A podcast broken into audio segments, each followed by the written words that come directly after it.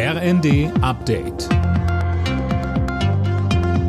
Stündlich neu. Auf den Punkt informiert.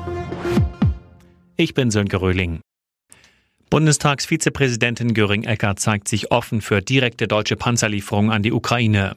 Die Grünen-Politikerin reagierte damit auf Probleme beim sogenannten Ringtausch mit einigen NATO-Partnern. Zum Beispiel fordert Polen modernere Panzer von Deutschland, damit seine alten Panzer russischer Bauart an die Ukraine abgibt. Dazu sagte die FDP-Verteidigungsexpertin Strack-Zimmermann im ersten. Jetzt wird Druck von außen aufgebaut seitens der polnischen Regierung. Ich glaube, das sollten wir nicht machen. Und wenn es eben nicht hinhaut, dieses Ringelreien, dann sollte man es bleiben lassen und der Ukraine das Material direkt schicken. Finanzminister Lindner blockiert offenbar ein neues Hilfsprogramm für Geringverdiener. Wie die Bild berichtet, wollte Bundeskanzler Scholz am Freitag ein 5 Milliarden Programm präsentieren.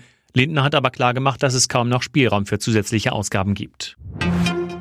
Weil die Energiekosten immer weiter in die Höhe schießen, schränken viele Firmen in Deutschland ihre Produktion ein. Das zeigt eine Befragung des Deutschen Industrie- und Handelskammertags unter 3500 Unternehmen.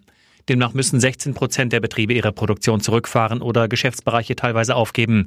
Knapp ein Viertel davon hat das bereits umgesetzt. Der IHK-Präsident Adrian spricht von alarmierenden Zahlen. Sie würden zeigen, wie stark dauerhaft hohe Energiepreise den Standort belasten. FDP-Chef Lindner ist gegen weitreichende Corona-Beschränkungen im Herbst. Er setzt stattdessen auf Eigenverantwortung.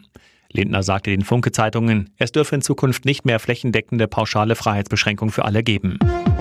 Alle Nachrichten auf rnd.de